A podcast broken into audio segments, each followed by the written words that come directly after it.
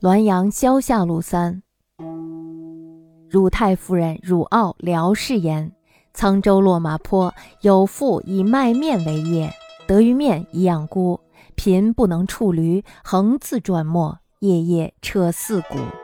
孤没后上暮归，遇二少女于路，迎而笑曰：“同住二十余年，颇相识否？”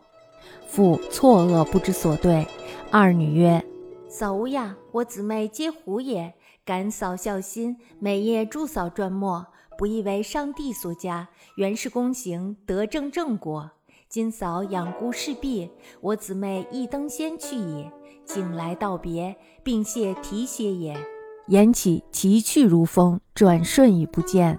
复归再转其末，则立己不胜，非素昔之玄韵自如矣。先太夫人的奶妈廖氏说：“沧州的落马坡有一个妇人，她以卖面为生，并且呢，用卖面赚来的钱奉养她的婆婆。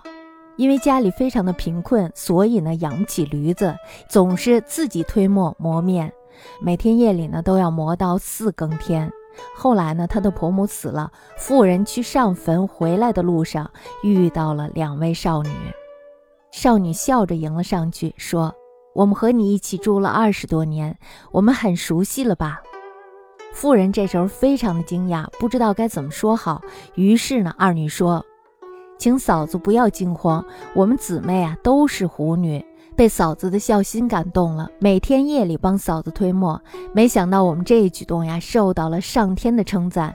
因为这个功德，所以呢，我们今天终于修成了正果。如今呢，嫂子对婆母的孝已经尽完了。”我们姊妹呢也要登入仙界了，我们特地恭敬的前来道别，并且呢感谢你的提携之恩。说完呢，像一阵风一样，一转眼就不见了。